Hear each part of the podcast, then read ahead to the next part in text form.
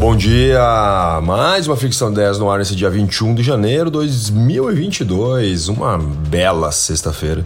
Inclusive fiz um post agora no meu, no meu feed do meu Insta, que dia maravilhoso que será. Será quente, mas será maravilhoso. Vamos começar falando aqui sobre a economia e veio uma nova PEC por aí. Lembra que ontem né, eu falei um pouco sobre o Bolsonaro ter dado uma entrevista na Jovem Pan, falando um pouquinho sobre a redução dos combustíveis. E ontem à noite, né, o governo, inclusive o próprio Bolsonaro, comentou sobre uma PEC, né, uma proposta de emenda à Constituição.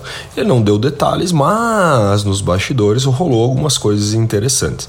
E essa emenda à Constituição, né, a proposta de emenda à Constituição, Constituição. Ela permitirá a redução do preço dos combustíveis e também das energias. Primeiro relato, que a ideia seria ter um fundo de estabilização para amortecer as eventuais oscilações bruscas de preço. E aonde viria esse dinheiro? Né? Esse dinheiro viria de, do Fundo Social do Pré-Sal e também dividendos da Petrobras. Mas outros relatos dizem que essa teoria acima não será aceita, então a hipótese é zerar todos os impostos federais. Mas olha só, isso daria uma renúncia fiscal de em torno de 57 bilhões de reais. Agora vamos esperar os próximos capítulos. Galerinha voltando ao trabalho, né? Devemos ter novidades.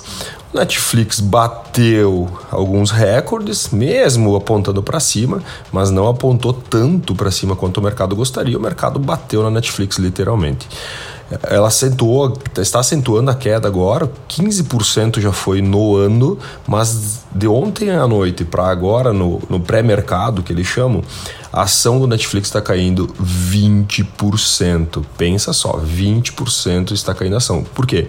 Simplesmente porque o mercado não aceitou o aumento que o Netflix teve no último trimestre. Né? Então o mercado realmente se frustrou. E inclusive o Netflix ontem lançou a projeção do primeiro trimestre agora de 2022 e o mercado falou: pô, eu queria mais resultado. E o mercado está batendo no Netflix. E será que passa? Tem um projeto de lei bem interessante, né? Um projeto que prevê. É 2019 ainda, mas agora vai, possivelmente ele vai dar uma caminhadinha um pouco mais rápido. Ele prevê a suspensão do imposto de renda para cinco anos para novas empresas.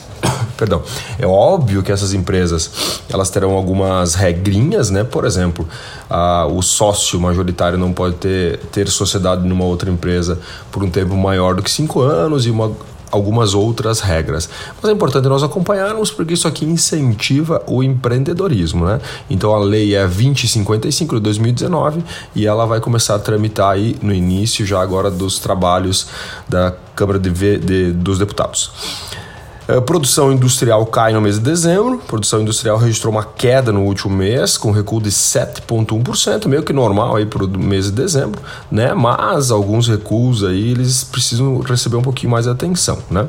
É, o principal problema do setor enfrenta ainda é, são as matérias-primas, né? Seja pela falta ou pelo alto custo.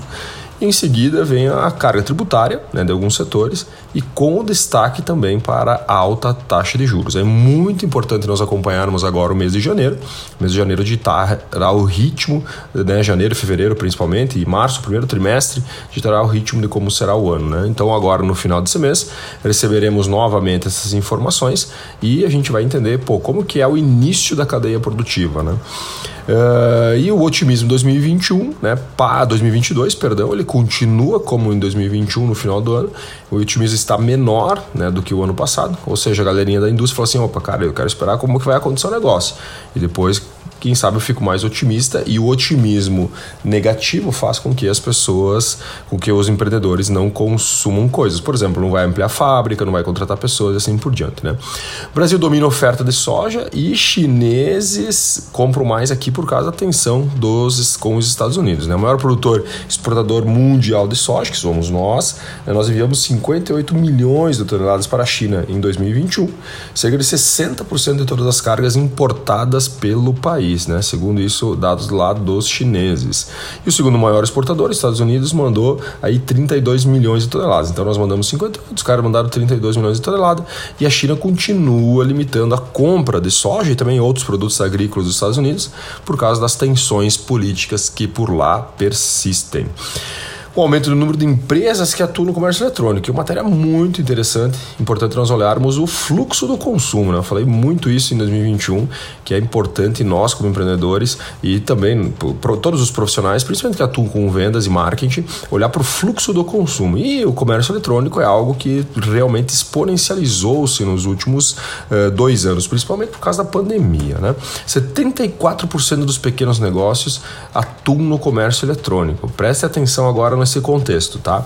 Esse é o maior patamar da história, que começou a ser registrada, uh, realizada em maio de 2020, né? Que quando uh, começou uh, que lá 59% dos donos de pequenos negócios atuavam com comércio eletrônico. Né? Então essa série histórica ela começou durante a pandemia, né? mas 74% é um número relativamente alto. As mulheres, né, por sua vez, já passam de 80%. Ou seja, eu vou abrir uma empresa, lá um MEI, uma pequena empresa, e 80% delas usam meios eletrônicos para vender. Né? E a plataforma mais utilizada, ele falou assim: pô, Alexandre, uma galera tem site, não faz muito sentido. Não, a plataforma mais utilizada é o WhatsApp para efetuar as vendas. E olha só, o que é interessante, né? Pô, eu posso ser, por exemplo, sei lá, um pedreiro e eu estar vendendo o WhatsApp, você entendeu? Então não é só, por exemplo, assim, vender produtos, eu posso vender o meu serviço também. E o WhatsApp hoje é utilizado por 84% dos pequenos negócios. Em segundo lugar vem o Instagram, né? focado num público né, que nichado em alguns setores, principalmente os setores mais visuais, seguido pelo Facebook aí com 42% e apenas 14 apenas 14% das lojas virtuais possuem lojas virtuais próprias e 6% utilizam algum tipo de aplicativo, como Amo Ofertas, iFood e assim por diante.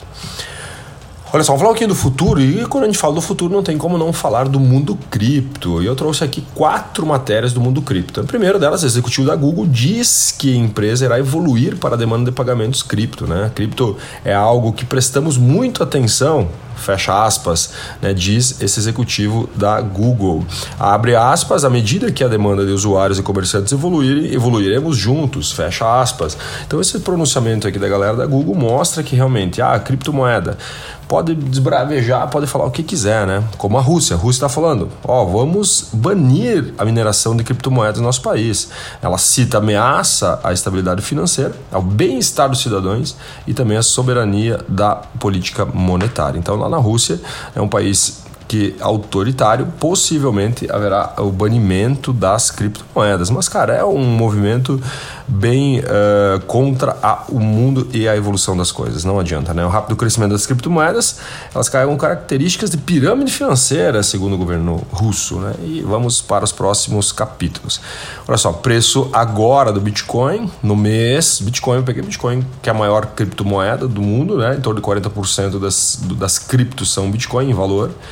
20% de queda esse mês e hoje queda de 3,74, abaixo dos 40 mil dólares, ou seja, rompeu a linha dos 40 mil dólares para baixo. Meu salário em Bitcoin, olha só, governo do, do, do, prefeito de Nova York, né? O Eric Adams, recebeu seu primeiro salário em Bitcoin e Ethereum. Né? Então, olhando aqui também muito para esse movimento que algumas cidades estão fazendo, como Miami, por exemplo.